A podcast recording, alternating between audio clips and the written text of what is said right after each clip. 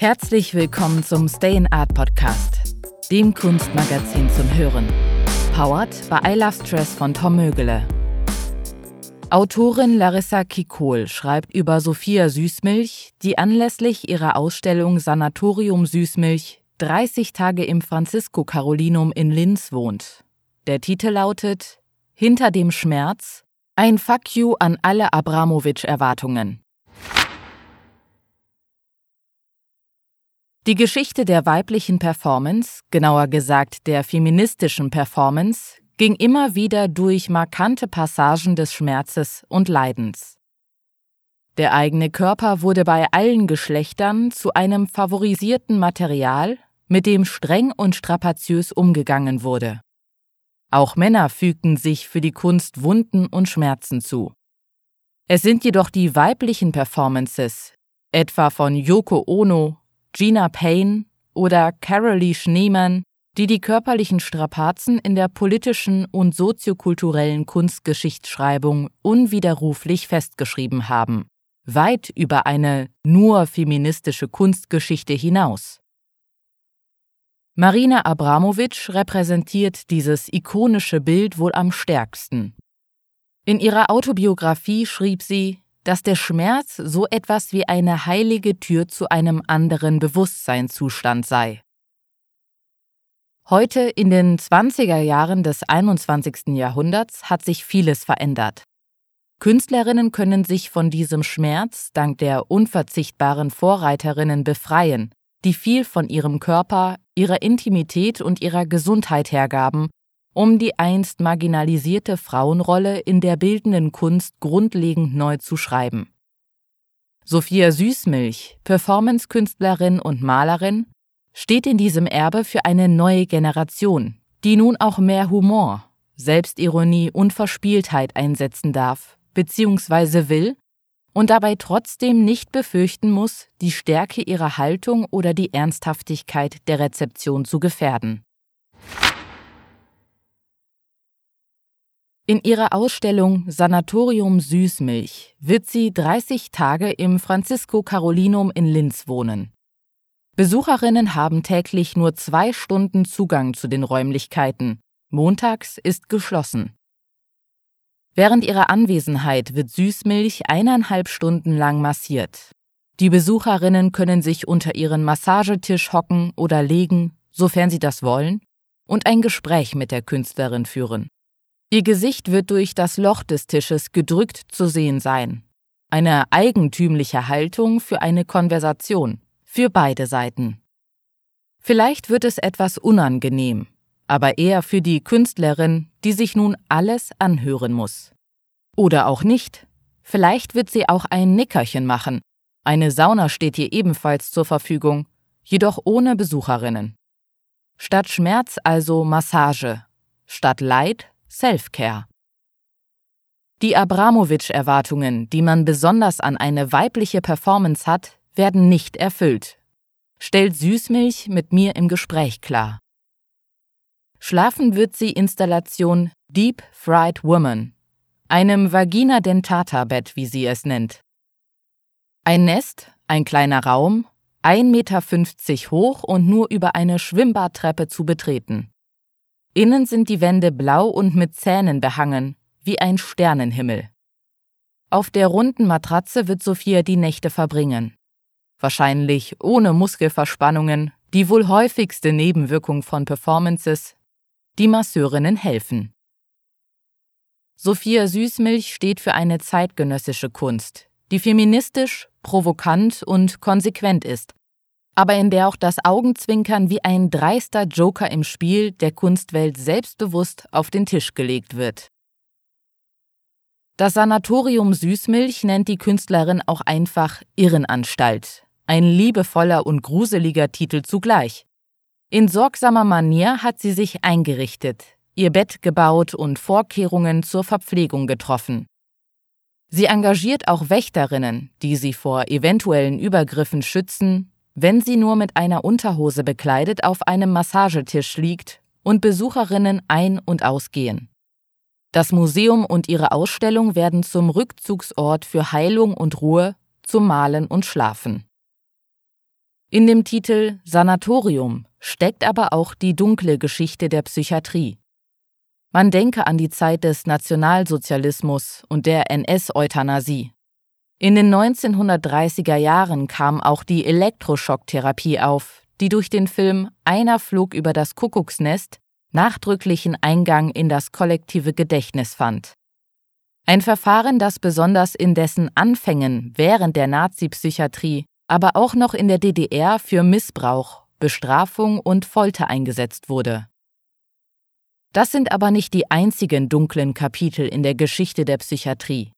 Auch die Zwangseinweisungen der Frauen im 19. Jahrhundert zählen dazu. Lange Zeit konnten Ehemänner über den psychischen Gesundheitszustand ihrer Frau urteilen und diese einliefern lassen. Natürlich gegen deren Willen. Die Wissenschaftsjournalistin Ruth Kunz nennt in ihrem Artikel Frauen, das verrückte Geschlecht, nur wenige von tausenden Beispielen. Sie erinnert an eine Ehefrau aus Pennsylvania, deren Mann sie einweisen ließ, weil sie sich selbst vernachlässige und sexuell verweigere. Zur Psychiatriegeschichte gehören natürlich auch die Diagnosen der hysterischen Gebärmutter, letztlich noch vom britischen Historiker Roy Porter als biologische Folklore betitelt. Wenn Sophia Süßmilch ihre eigene Irrenanstalt einrichtet, und das eben nicht als Patientin, sondern aus ihrem Künstlerinnenstatus, das heißt aus einer eigenständigen, privilegierten Position heraus, dann handelt es sich um ein Zurückholen von Selbstbestimmung und um die Aneignung von etwas, das sich historisch besonders für viele Opfer jeder Aneignung verschloss. Auch ihren Tagesablauf legt sie selbst fest. Ihr Plan sieht beispielsweise folgendermaßen aus. 9 Uhr Urschrei-Yoga. 9.30 Uhr Kunsttherapie. 10 Uhr Zigaretten und dabei Therapie mit sich selbst. 10.30 Uhr erster Saunagang. Als Patientin verordnet sie sich selbst, was ihr gut tut. In ihrem Fall Massagen und Saunagänge.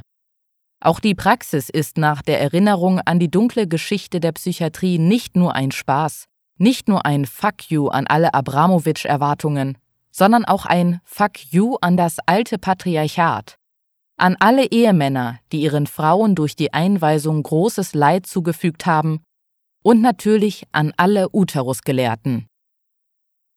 Sophia Süßmilch baut sich ihre eigene Uteruswelt und bespielt diese gemeinsam mit ihrer Mutter. Beide agieren als Protagonistinnen der Performance Uterus Parfait. Nach einem schwitzigen Saunagang werden sie zu einem Tonbeet gefahren und auf dieses gehoben. Währenddessen ziehen 20 Darstellerinnen sich aus, vorher als Besucherinnen verkleidet. Nackt holt sich jede ein Spekulum, jenes Instrument, das bei medizinischen Untersuchungen die Vagina öffnet. Mit diesem Spekuli graben die 20 Helferinnen Mutter und Tochter in den Ton ein. Nur ihre Gesichter bleiben frei. Sie sitzen sich gegenüber, eingehüllt in die Erdmaterie, zurückgekehrt in die Gebärmutter, an den Ort der Schwangerschaft, der Mensch und Daseinswerdung. Dort, wo vielleicht schon das Schicksal bestimmt wird, wo die Gene sich mischen, wobei diese auch Defekte bekommen können. Bei dieser Reise, geführt von dem Spiel einer Geigerin, bleibt offen, ob es die Mutter ist, die ihre Tochter zurückholt und sie dieses Mal Auge in Auge durch eine unterbewusste, pränatale Erinnerung begleitet, vielleicht sogar ihre Prägungen aufdecken wird. Oder ist es die Tochter, die ihre Mutter in sich aufnimmt und ihr den Schutz der Gebärmutter zurückgibt, sie nährt und wiegt? Vielleicht ist es aber auch eine Rückkehr für beide. Eine Reise zum Ursprung des Ichs, aber in einem dritten Uterus. So als würde jene ungleiche Abhängigkeit aufgehoben, die eine Mutter und ihr Baby anfangs wie ein Naturgesetz verbindet. Das gemeinsame Erleben der Abhängigkeit sorgt jetzt, und vielleicht nur so, für eine befreiende, verbundene Unabhängigkeit. Statt des klassischen, großen Topos des Todes wird in Sanatorium Süßmilch die Geburt thematisiert. Ein Thema, das in der langen männlichen Philosophiegeschichte kaum vorkam. Der Tod hingegen schon. Er gehört zu den beliebtesten Reflexionsobjekten der Männer, eben weil sie keinen Uterus haben und ihnen somit nur der Blick in den Tod als Sinnstiftung übrig bleibt. Ein Missverständnis also, eine männliche, absichtliche Fehldeutung, die vorgibt, dass der Tod komplexer oder denkwürdiger sei als die Gebärmutter. Denn was kann komplizierter oder wichtiger für die Welt, die Menschheit, das Ich und die Sinnstiftung sein, als das, was der Uterus als Phänomen repräsentiert? Zu weiteren Fragen und Welträtseln gelangt Sophia Süßmilch durch die Ergebnisse einer ihrer Ausstellung vorangegangenen Recherchearbeit. Die Suche nach Lösungen für die ganze Welt, am liebsten auf eine einzige Weltlösungsformel gebracht. Diese wird von ihr während der Ausstellung bzw. ihrer Selbsteinweisung in die Irrenanstalt mit Hilfe einer überdimensionalen Mindmap erstellt werden, vier mal zehn Meter groß. Für diese Arbeit wählt sie 26 Gesprächspartnerinnen aus, davon 25 Frauen. Allen stellt sie die gleichen Fragen. Alle Antworten nahm sie auf Video auf. Die Szenen werden auf Monitoren repräsentiert. Welchen Sinn hat Kunst, wenn die Welt untergeht? In welche Abschnitte kann man das Leben unterteilen? Inwieweit ist die kindliche Prägung für das spätere Leben entscheidend? Wie würde ein gerechtes Leben für alle aussehen? Woher kommt die Angst vor dem Tod und wie kann man sie besiegen? Die Antworten fallen unterschiedlich aus. Auch komplette Widersprüche sind dabei. Natürlich sind es doch Fragen, die selbst unter Wissenschaftlerinnen und Philosophinnen kontrovers diskutiert werden und in deren Fragenatur es liegt, dass sie wahrscheinlich, zumindest von einem menschlichen Gehirn, niemals eindeutig gelöst werden können. Die Arbeit an der Weltlösungsformel ist also eine Arbeit, die zum Scheitern führen wird. Und so ist es auch gewünscht. Die Tragik, sich mit den großen Lebensfragen herumzuplagen und doch allerhöchstens nur punktuell zu kleinen, individuellen Erkenntnissen sowie zu schmalen Befriedigungen zu gelangen, wird in Süßmilchs Arbeit mit Ironie aufgenommen. Und dann ist auch erstmal wieder Zeit für eine Massage. Ihr Ansatz steht konträr zu jenen Ansätzen des 20. Jahrhunderts. Von der Avantgarde der Moderne bis zu Abramowitsch gab es immer wieder Ambitionen und Haltungen, die behaupteten, zu wissen, was richtig und was falsch ist, was möglich ist und was nicht, und wie man richtig leben solle.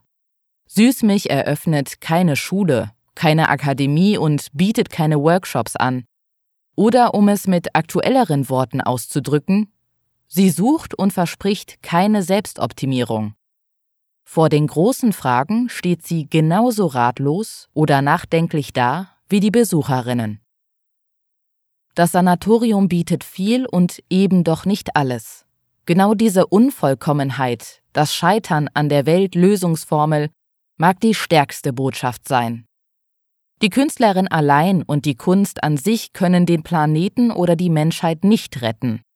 Dafür braucht es mehr interdisziplinäre Wissenschaftskooperationen, Politik, Unternehmen, Menschen, Staaten. Selfcare hängt ebenfalls von finanziellen, zeitlichen und soziokulturellen Privilegien ab. All dem ist sich Sophia Süßmilch bewusst. All das macht sie deutlich, Insofern ist ihr Sanatorium sehr reich, reich an Verspieltheit, reich an Ernsthaftigkeit, reich an Wahrhaftigkeit. Das Stayinart Bookesin ist im Handel erhältlich oder unter www.stayinart.com bestellbar. Wenn ihr es regelmäßig hören möchtet, abonniert unseren Podcast, der mit freundlicher Unterstützung von I Love Stress von Tom Mögele kostenlos zur Verfügung gestellt werden kann. Ich bin beeindruckt von dieser starken Botschaft und freue mich schon auf den Ausstellungsbesuch. Das war der Stay in Art Podcast, das Kunstmagazin zum Hören, der mit freundlicher Unterstützung von I Love Stress von Tom Mögele kostenlos zur Verfügung gestellt werden kann.